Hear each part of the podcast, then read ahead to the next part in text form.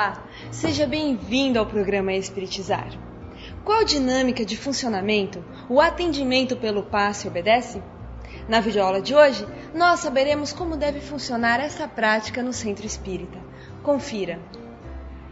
Olá, estamos juntos novamente para mais uma videoaula sobre fluidoterapia espírita. Na videoaula de hoje, nós trabalharemos o atendimento pelo passe no centro espírita. Inicialmente, vamos focalizar a dinâmica de funcionamento do serviço de passes no centro espírita. Nas videoaulas anteriores, nós trabalhamos algumas descrições que André Luiz faz de do serviço de passes no livro Missionários da Luz e no livro Nos Domínios da Mediunidade. Nós vimos o trabalho de passes na, vinha sendo visto pela ótica dos desencarnados, como se passa, como se dá o trabalho de paz na, na, no âmbito dos desencarnados que vão até o centro espírita e lá todo um serviço é desenvolvido. Na videoaula de hoje nós trabalharemos inicialmente algumas questões é, da sistematização do trabalho de passes no âmbito dos encarnados como que nós vamos organizar um serviço de passe no centro espírita bem equilibrado. Nós vamos eh, fazer reflexões dentro do livro Orientação ao Centro Espírita da FEB CFN sobre o atendimento do passe. No livro Orientação ao Centro Espírita é colocado que a finalidade do passe ele visa oferecer aos que necessitam e desejam receber os fluidos de reequilíbrio e de paz oferecidos pelos benfeitores espirituais por intermédio dos colaboradores encarnados de maneira simples, organizada e com um planejamento previamente estabelecido. Então veja, nós estamos vendo aqui que a, o, o passe ele vai ter como objetivo atender os encarnados necessitados, os desencarnados que fazem parte da companhia habitual desses encarnados, pelos médiums passistas ou aplicadores de passes e pelos trabalhadores espirituais que atuam naquela casa espírita.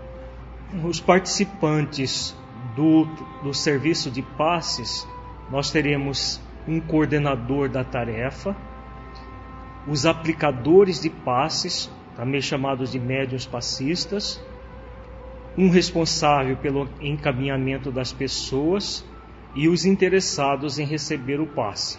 Então, numa tarefa comum, habitual do passe, nós vamos ter o coordenador. O coordenador é aquele que vai organizar o grupo e vai é, solicitar que alguém faça uma prece de abertura das atividades, que estará é, em, em, contato com a, os médios, organizando o início da atividade, o término da atividade, estará em conjunto com o responsável do encaminhamento das pessoas, coordenando a entrada das pessoas na sala de passes e os médiums passistas, os aplicadores estarão dentro das, das suas possibilidades, oferecendo os recursos para auxiliar as pessoas no, no próprio serviço, como nós vimos em videoaulas anteriores. Vejamos como, como desenvolver as atividades. Ao término da atividade de explanação do Evangelho à luz da doutrina espírita, que é a atividade principal, o passe é apenas, como nós veremos mais para frente nesta videoaula, o passe é, é apenas uma, uma, um serviço que o centro espírita oferece como um complemento à atividade principal que é a explanação é, doutrinária.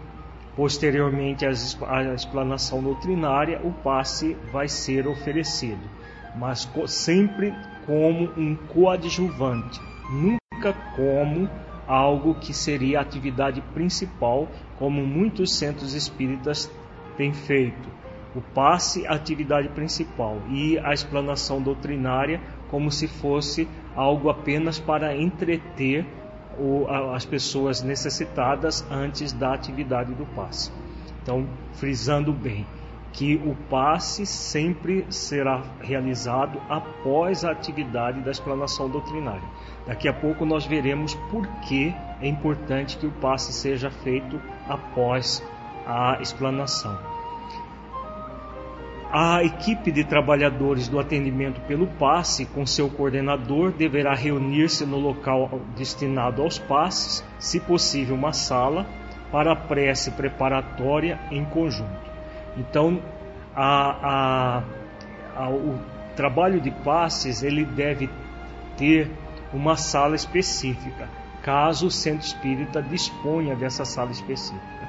Se não tiver a possibilidade de uma sala específica, pode-se fechar um, um, recanto do salão com um biombo, por exemplo, é uma coisa simples e as pessoas vão ser encaminhadas até aquele recanto do próprio salão de atividades do centro para o trabalho do passe, caso o centro não disponha de uma sala específica, porque o ideal é que ele tenha uma sala específica.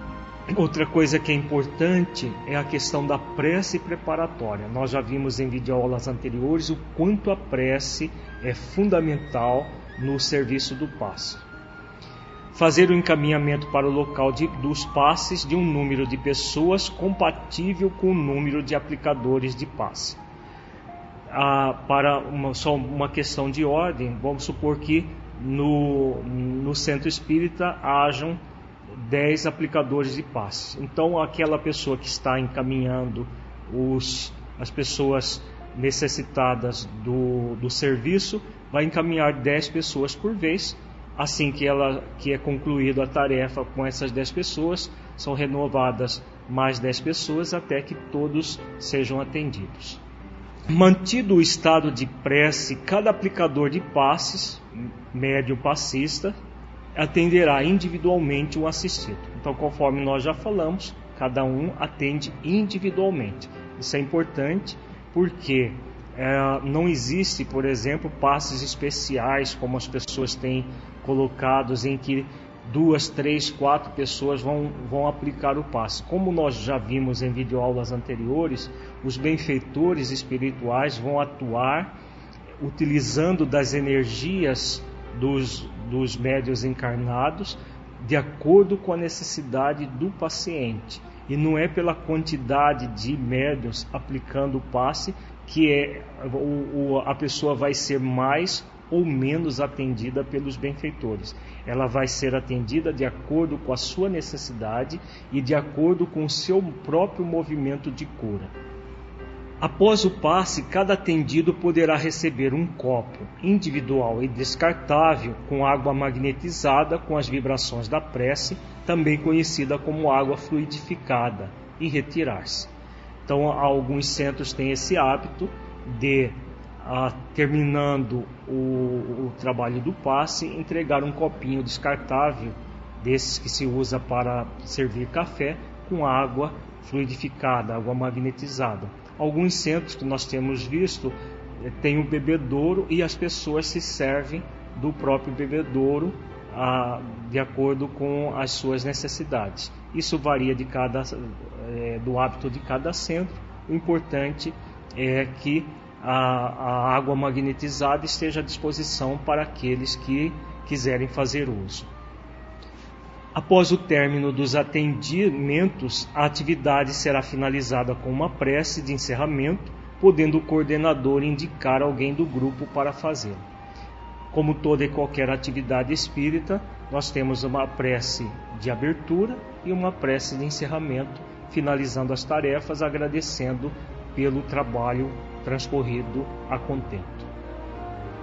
Como recomendações, orientação ao centro espírita é, coloca que deve-se selecionar e capacitar continuadamente os colaboradores que têm um perfil adequado para a tarefa, conhecimento evangélico doutrinário, maturidade emocional, bom senso, simpatia, alegria, afetividade, naturalidade e segurança.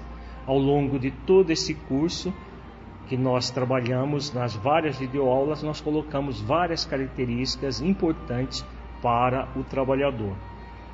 Deve-se utilizar sala própria ou discretamente isolada, contendo cadeiras para os atendidos em número correspondente ao de colaboradores. Então, como nós colocamos, uma sala específica ou, se caso não for possível, um recanto do próprio salão.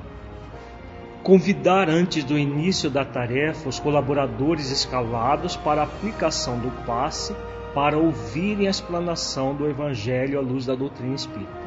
Essa recomendação é fundamental, porque temos visto também pessoas nos centros espíritas que visitamos, as pessoas que vão aplicar o passe ficarem conversando em grupinhos fora do salão de tarefas e só vão para a sala de passe no momento do, do trabalho sem é, estarem na, na atividade principal que é a explanação evangélica, que é a explanação doutrinária. Não apenas é importante a explanação doutrinária para quem vai tomar o passe, mas principalmente para quem vai aplicar, para que a pessoa, durante toda a explanação evangélica, possa estar em, em sintonia com os benfeitores espirituais, possam, possa estar num, processo realmente de concentração acerca daquilo que vai ser trabalhado. Porque a atividade do passe, como nós vimos ao longo de todas essas videoaulas, ela não é uma atividade mecânica, é uma atividade que exige concentração, toda uma, uma ligação mental do médium aplicador de passes com os benfeitores espirituais.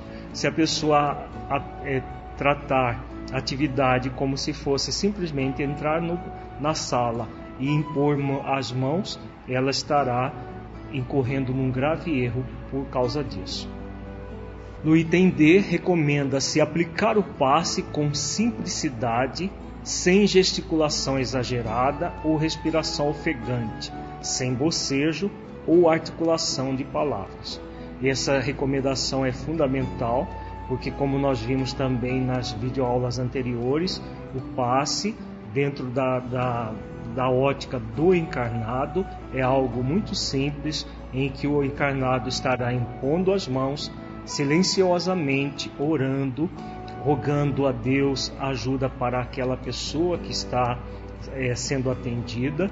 Se tiver uma, uma intuição, poderá movimentar discretamente a, a, as suas mãos, mas sempre dessa forma, com muita simplicidade.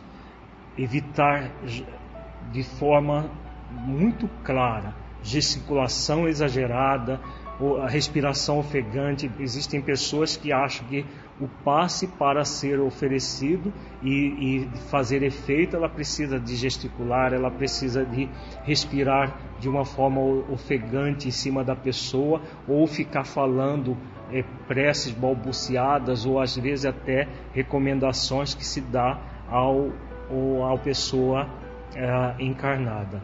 Tudo isso é desaconselhável e não deve ser realizado no trabalho de passes como é, é preconizado pelo Conselho Federativo Nacional.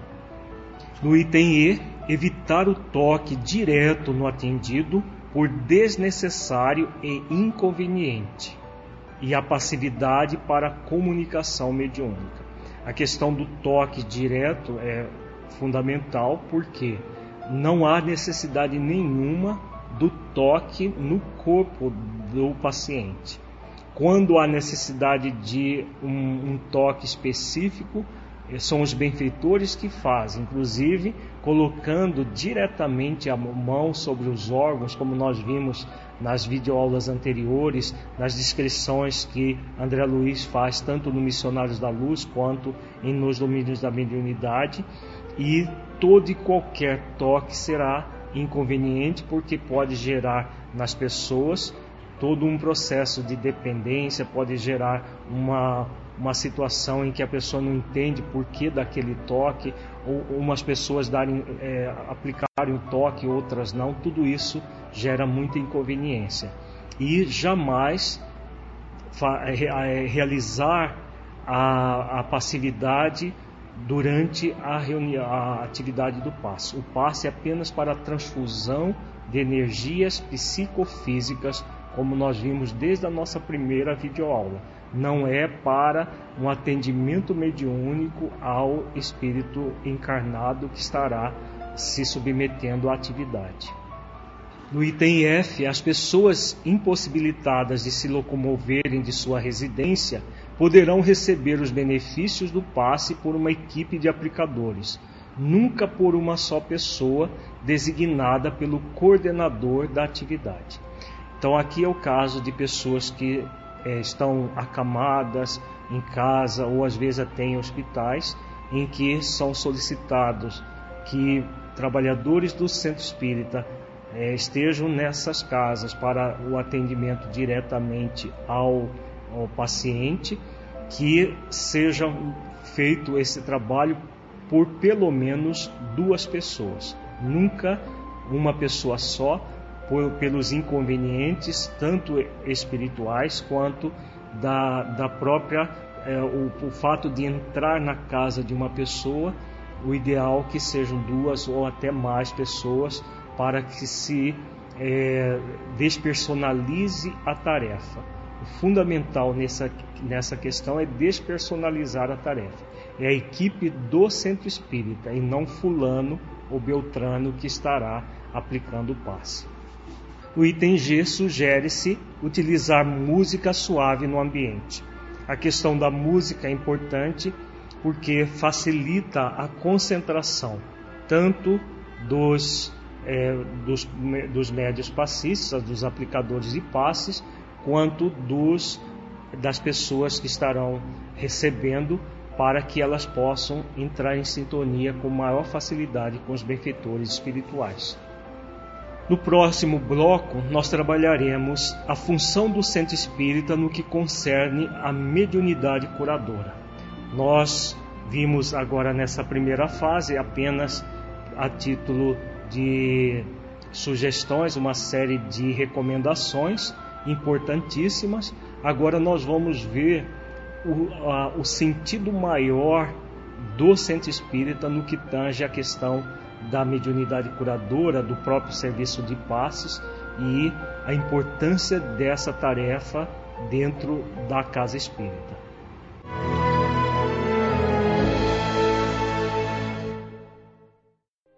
Para que um rio seja caudaloso e forte, é preciso que tenha margens seguras para conduzi-lo. Para que uma flor desabroche, é preciso antes que ela tenha a sustentação vigorosa da planta. Para que sejamos pessoas de bem, é preciso nos qualificar, humanizar, para espiritizar. Projeto Espiritizar. Acesse o nosso site e saiba mais. www.espiritizar.org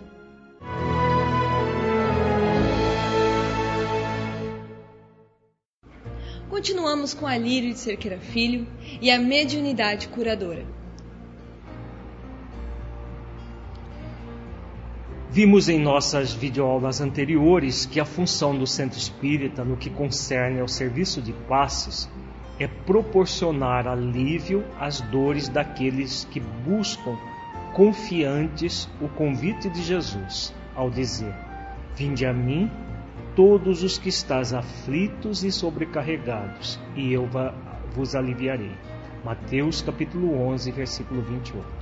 Então nós vimos que a, o, o passe é um mecanismo onde as pessoas necessitadas vão receber o alívio para as suas dores.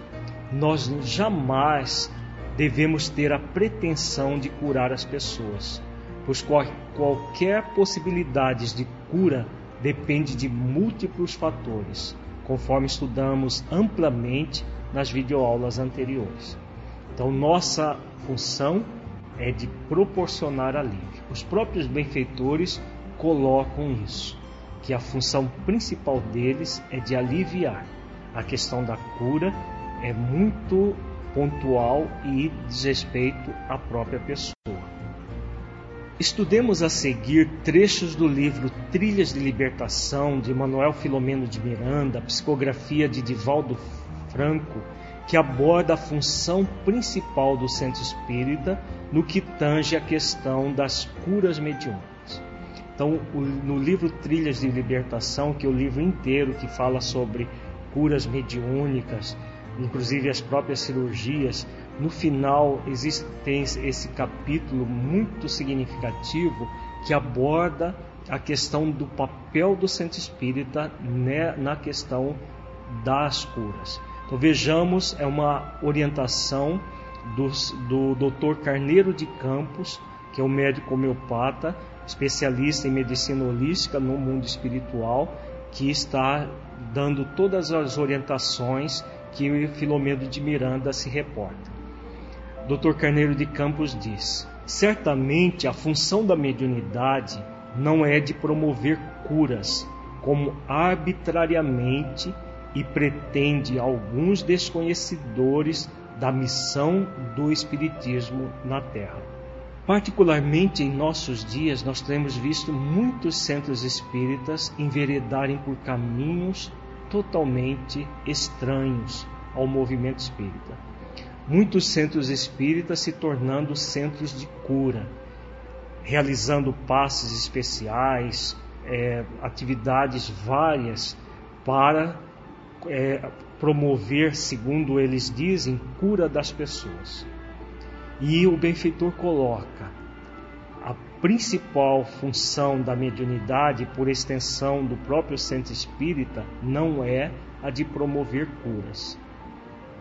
E é importante que todos nós reflitamos sobre a missão do Espiritismo na Terra. No próximo slide, o benfeitor vai aclarar bem a questão. Ele diz que em uma sociedade espírita, a tarefa principal é a de iluminação da consciência ante a realidade da vida. Seus fins, sua melhor maneira de agir, preparando os indivíduos para a libertação do jugo da ignorância, a grande geradora de males incontáveis. Apesar disso, o amor de Deus permite que nós também, os desencarnados, procuremos auxiliar as, as criaturas humanas quando enfermas, sem nos entregarmos à injustificável competição com os médicos terrenos, fazendo crer que tudo podemos. Os esclarecimentos do, desse benfeitor são muito significativos. Então vejamos por parte o texto que é por demais significativo. Em uma sociedade espírita, a tarefa principal é a de iluminação da consciência. Esse é o, é o trabalho principal do Espiritismo. Se é uma atividade principal da doutrina espírita, consequentemente, um centro espírita sério deverá ter essa atividade como a sua tarefa principal. A tarefa principal do centro não é de curar corpos, mas é de auxiliar o espírito em evolução a refletir sobre o significado da sua vida e poder, a partir disso, realizar a cura real, que se dá de dentro para fora, nunca de fora para dentro. O próprio Cristo nos ensina isso. E o benfeitor ele conclui esse parágrafo dizendo que devido à misericórdia divina, os desencarnados auxiliam as criaturas humanas quando enfermas, agora jamais para competir com os médicos terrenos, mas como um auxiliar. Então, é essa a tarefa principal do centro espírita iluminar consciência e quando formos, formos atender às necessidades é, físicas, emocionais de alguém, que essa atividade seja um auxiliar, nunca algo principal, como muitos centros espíritas têm feito hoje em dia. O benfeitor continua dizendo que os curados, qual ocorreu ao tempo de Jesus, prosseguem como antes, com raríssimas exceções, retornando quando adquirem novas mazelas. Não cuidam de remover as causas morais das suas doenças, mediante a adoção de uma conduta reta, de um trabalho fraternal de socorro, de educação pessoal, de modo que possam entender os fundamentos da vida e, transformados interiormente, contribuam em favor de uma sociedade mais justa e mais feliz. Então, aqui nesse texto, o benfeitor coloca de uma forma muito clara. Da mesma forma que na época de Jesus, muitas pessoas buscam a cura de fora para dentro, sem realmente querer se libertar das suas mazelas íntimas. As causas das, das doenças físicas e das doenças emocionais são morais, e como ele diz, não cuidam de remover as causas morais de suas doenças. O centro espírita, sua principal função é de orientar as pessoas a essa adoção de uma conduta reta, do trabalho fraternal de socorro, de educação pessoal, para que as pessoas entendam os fundamentos da vida. Essa é a principal função. Por isso que a explanação evangélica antes do serviço de passes é a atividade principal daquele dia, não é o passe.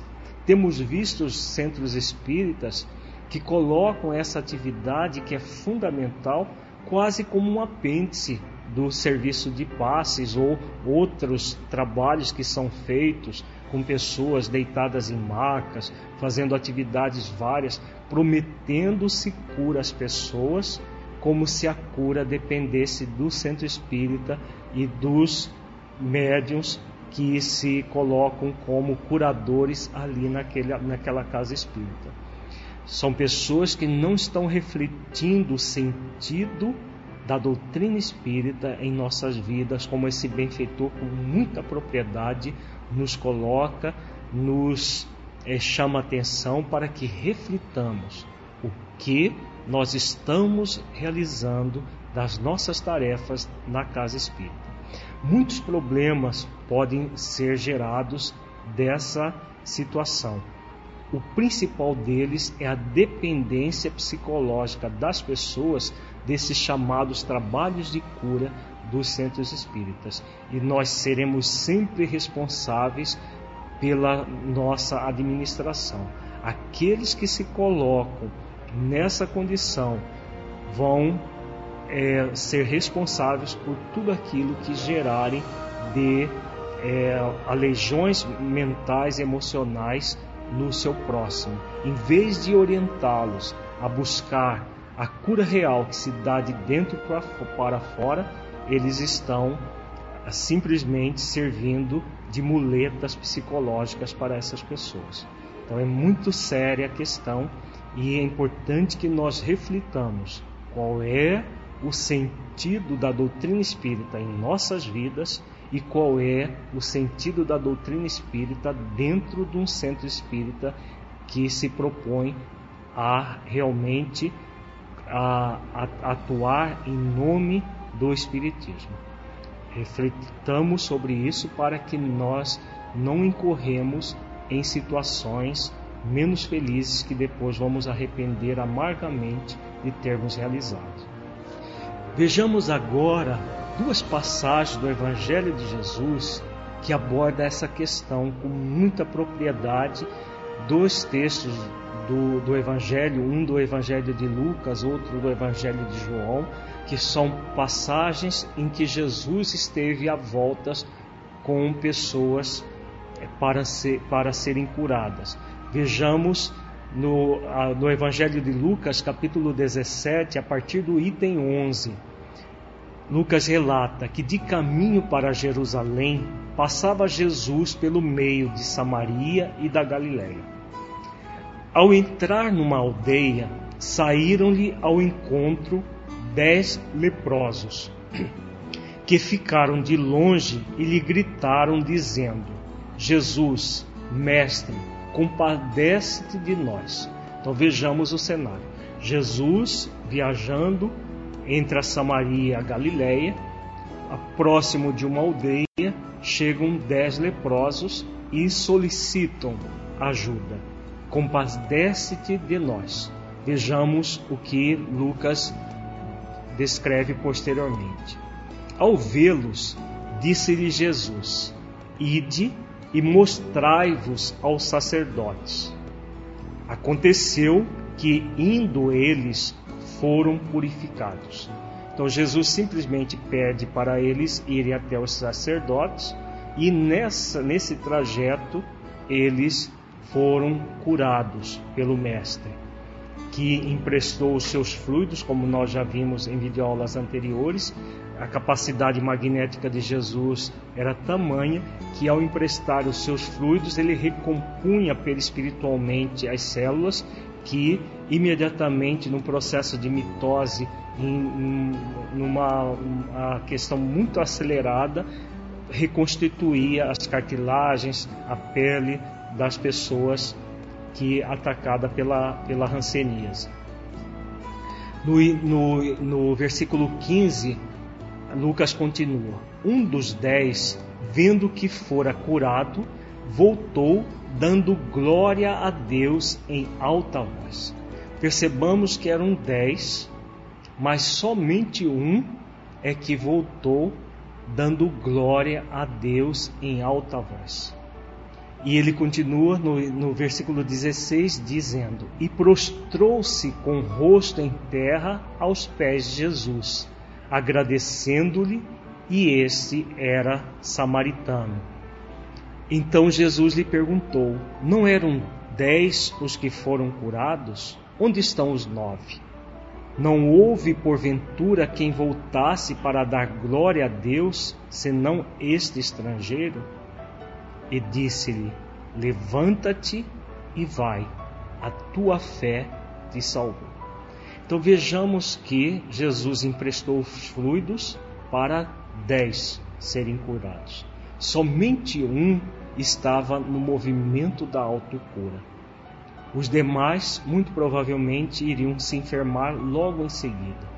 Porque, como eles não estavam no processo de autocura, como o evangelista coloca, coloca aqui, dando glória a Deus, realmente assumindo aquela condição de humildade, de reconhecimento da, da, da realidade da vida, somente um estava nessa condição. Como diz o, Carneiro, o Dr. Carneiro de Campos, é a mesma coisa que acontece nos centros espíritas hoje. Quando um centro espírita acena, acena de alguma forma com um trabalho de cura, não vai haver apenas 10 pessoas, mas centenas de pessoas que vão buscar o centro espírita querendo ser curadas. O centro, com certeza, vai ficar lotado, como nós temos visto alguns centros espíritas pelo Brasil afora fazendo isso. Ficam lotados de pessoas. Será que as pessoas que estão ali estão da forma como esse único leproso que retornou, que, como disse Jesus, levanta-te vai, a tua fé te salvou. Então Jesus colocava sempre que não era ele que curava de fato, era a pessoa que se curava. Então, quando aqueles nove não retornam, não faz esse movimento de glorificação a Deus, eles não estavam no movimento de autocura. O poder magnético de Jesus, é claro que restabeleceram a, as células e esse poder magnético fez com que as células eh, se eh, normalizassem. Mas era uma questão de tempo para que eles retornassem ao, ao, ao, a hanseníase ou outra doença para é, porque eles não estavam realmente num processo de autotransformação como esse único. Então, na, nos centros espíritas de hoje, infelizmente, a grande maioria só busca a, a atividade, seja do passe cotidiano da casa espírita ou essas que oferecem as, as chamadas curas para um processo de fora para dentro poucas são aquelas que realmente estão se movimentando numa, num processo de autotransformação. Vejamos agora uma outra passagem muito elucidativa também, registrada por João no capítulo 5. A partir do versículo 2, João relata: Ora, existe ali junto à porta das ovelhas um tanque, chamado em hebraico Betesda, o qual tem cinco pavilhões. Neste jazia uma multidão de enfermos, cegos, coxos, paralíticos, esperando que se movesse a água, porquanto um anjo descia em certo tempo, agitando-a e o primeiro que entrava no tanque, uma vez agitada a água, sarava de qualquer doença que tivesse. Estava ali um homem enfermo havia 38 anos. Então vejamos a, a situação. Né? Nesse local que João vem descrevendo, havia esse tanque e a, a água do tanque se agitava, segundo a tradição, era um anjo que descia, fazia agitação? Nessa época é, havia muitos fenômenos mediúnicos, defeitos físicos, como em todas as épocas da humanidade, esse é um típico fenômeno de defeitos físicos e as pessoas se jogavam na água, o primeiro que se jogava sarava de qualquer doença, segundo a tradição. E estava ali um homem durante 38 anos, tentando é, a, alcançar a, a sua cura. Vejamos a continuidade do relato de João. Jesus, vendo-o deitado e sabendo que estava assim há muito tempo, perguntou-lhe: Queres ser curado? Vejamos que a pergunta que Jesus faz é muito significativa. Se aquele homem estava ali durante 38 anos, esperando a sua vez de se é, é, jogar na, na água, pressupõe-se, teoricamente, que ele queria ser curado, que ele desejava ser curado. Então, por que Jesus faz essa pergunta? Queres ser curado? Na verdade, Jesus, quando se aproximava de alguém, ele desnudava psíquica, psíquica e emocionalmente a pessoa. Ele conhecia na, no, na intimidade toda a nossa vida. Aquilo que nós colocávamos da boca para fora e tudo aquilo que estava da boca para dentro. Aquela pessoa, ela dizia que queria ser curada, mas de, de fato, dentro de uma visão psicológica profunda, na verdade ele não queria ser curado. Ele não estava no movimento de autocura porque durante 38 anos, será que ele não tinha tido a oportunidade nenhuma vez de se lançar à água? Muitas dessas pessoas paralíticas, é, elas viviam da chamada caridade pública e conseguiam proventos, às vezes para sustentar toda a família e às vezes ganhavam muito mais do que trabalhadores que não tinham nenhuma paralisia. Como hoje em dia muitos mendigos ganham suficientemente, é, muito mais do que é, pessoas que às vezes é, são ditas normais e que só ganham um salário mínimo. Então, essa pessoa, muito provavelmente, vivia dessa forma. E lá no fundo ele não queria ser curado. E aí o que João coloca como resposta do enfermo. Respondeu-lhe o enfermo: Senhor, não tenho ninguém que me ponha no tanque quando a água é agitada, pois enquanto eu vou, desce outro antes de mim. Então ele ficava próximo e quando a água agitava, não tinha como ele correr, porque paralítico. Se ele quisesse, será que ele não poderia ficar à borda do poço e Assim que a, o, a água agitasse, ele se lançava ao tanque.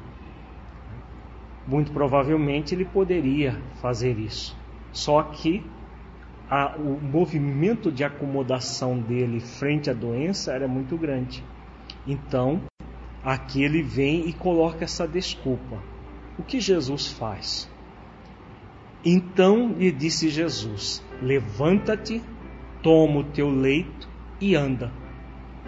Então Jesus, usando da sua misericórdia, da sua compaixão, empresta os fluidos magnéticos para que ele se curasse. Imediatamente o homem se viu curado e, tomando o leito, pôs-se a andar. E aquele dia era sábado. E os fariseus eles vinham cercando Jesus porque Jesus fazia muitas coisas no sábado. E como o sábado para o, judeu é sagrado, muitas vezes eles ficavam tentados a prender Jesus porque Jesus trabalhava no sábado. No, no versículo 10, João diz: Por isso disseram os judeus ao, ao que foram curados: Hoje é sábado e não te é lícito carregar o leito. Então ele poderia continuar paralítico, mas não poderia ser curado no sábado. A hipocrisia dos fariseus era, era tamanha que uma pessoa poderia continuar paralítica, não, não seria nenhum problema. Agora, ela ser curada e, e carregar o leito que estava deitada paralítica até aquele momento, ela não poderia fazer.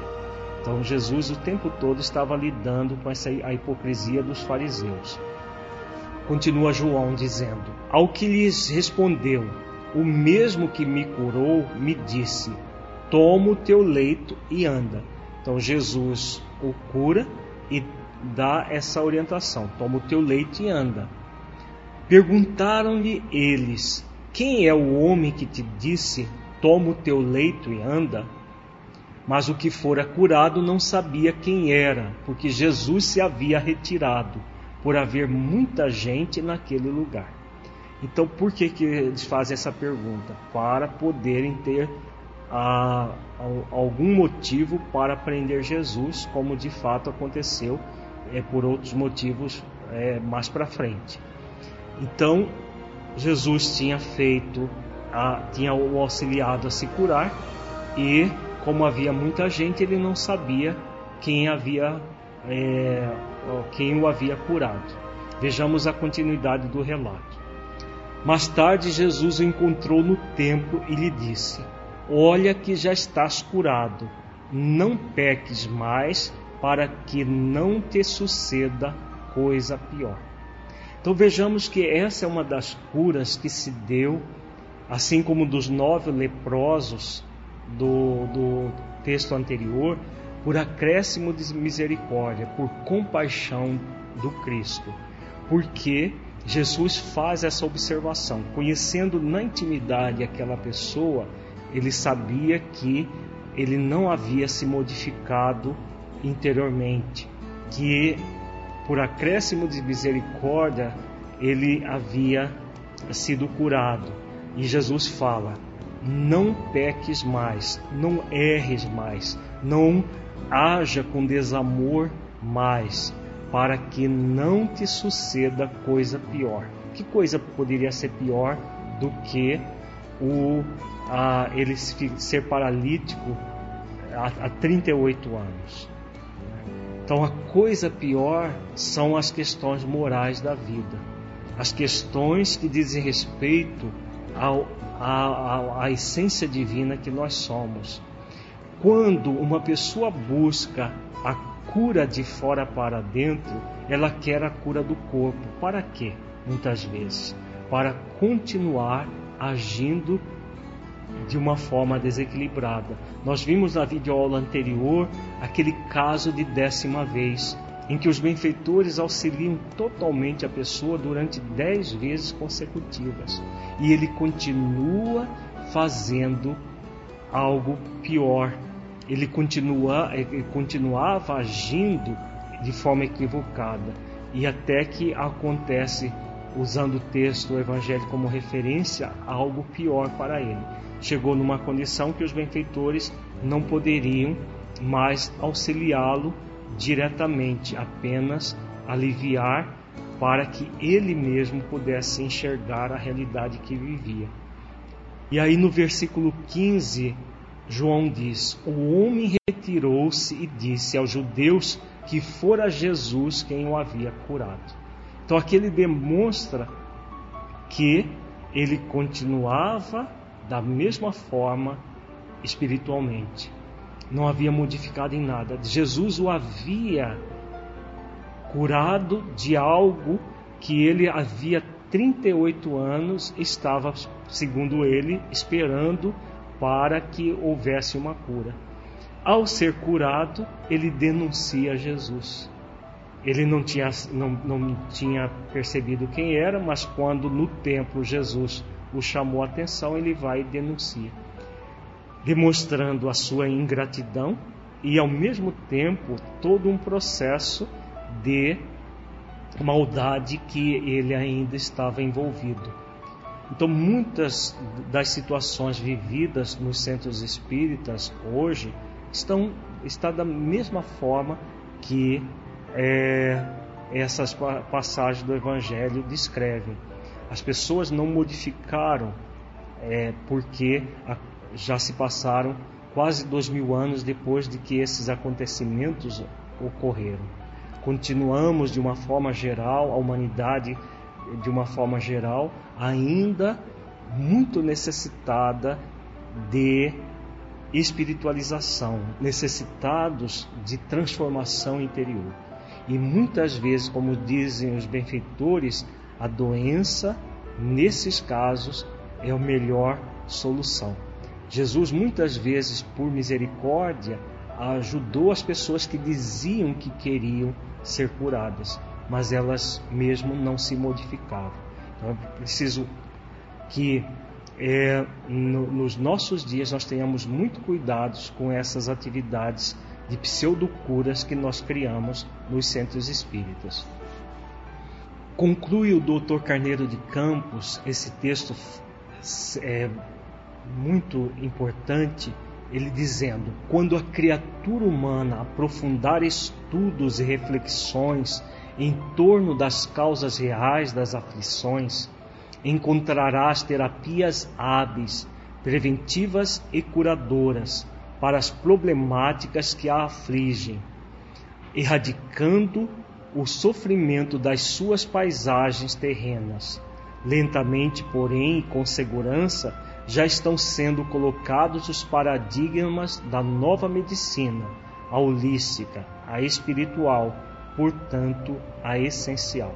Então, aqui o, o Carneiro de Campos conclui as suas reflexões colocando que vai chegar um momento que as pessoas vão buscar as terapias hábeis, preventivas e curadoras, porque elas vão entender cada vez mais que são elas as causadoras das doenças e que é, a, as doenças só vão ser superadas de dentro para fora e nunca de fora para dentro.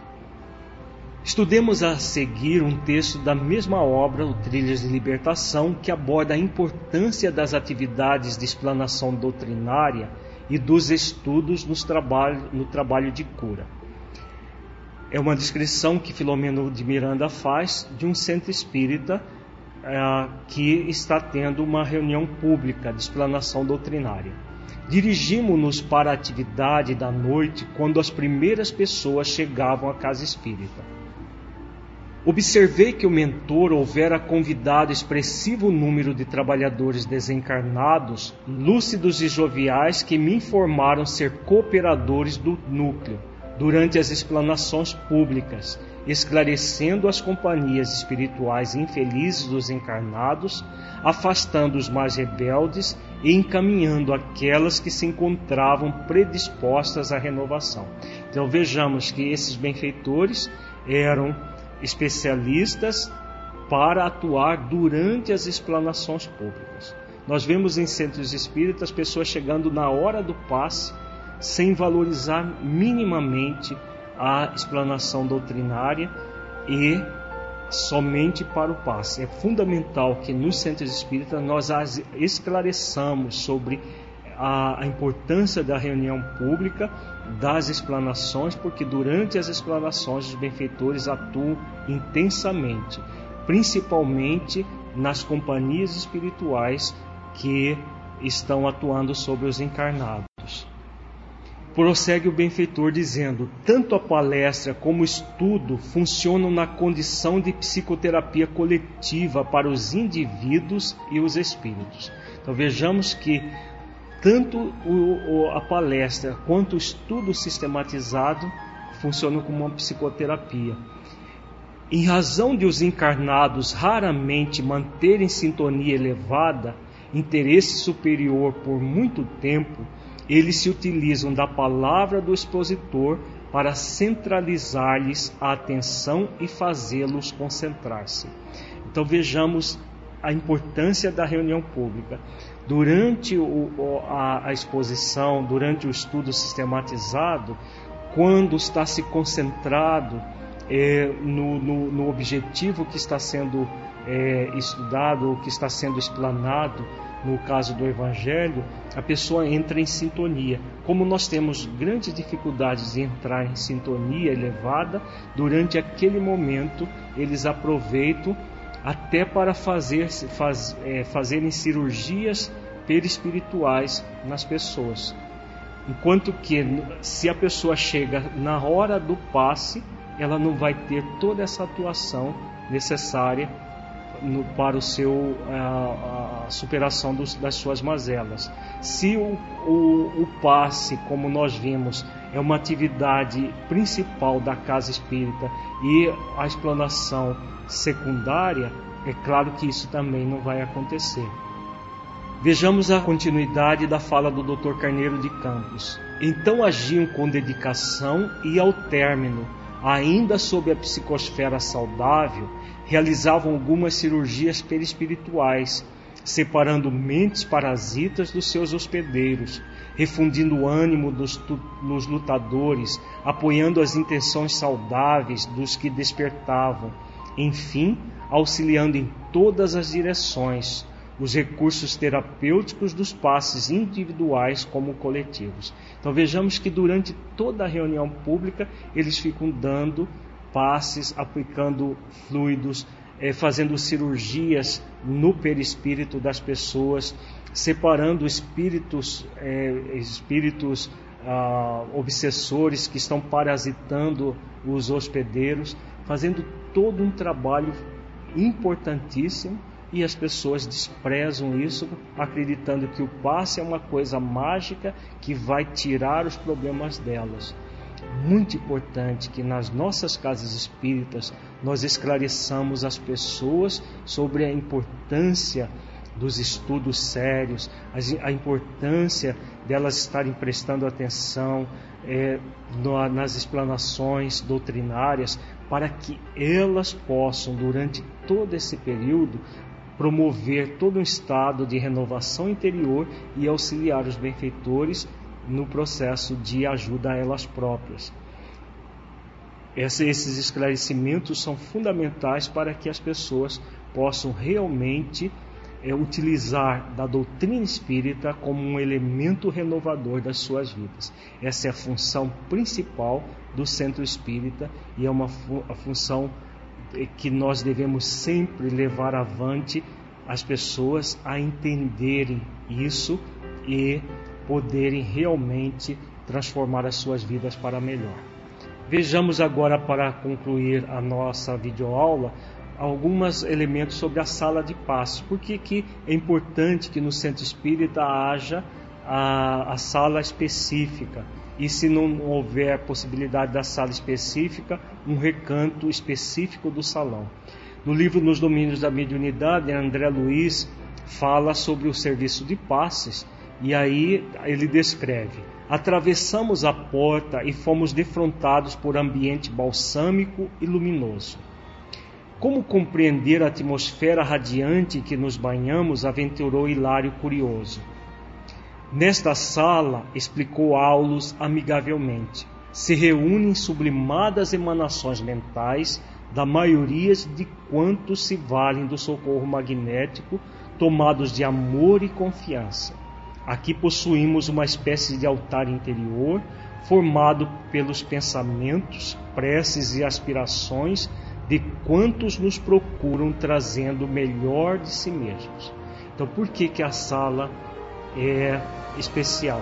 exatamente pelas emanações mentais de todos aqueles que buscam socorro magnético com fé, com esperança, com confiança, com amor, e aí cria toda uma energização do ambiente. Os benfeitores espirituais também atuam é, com, com, todo o amor que nós, nós vimos em videoaulas anteriores.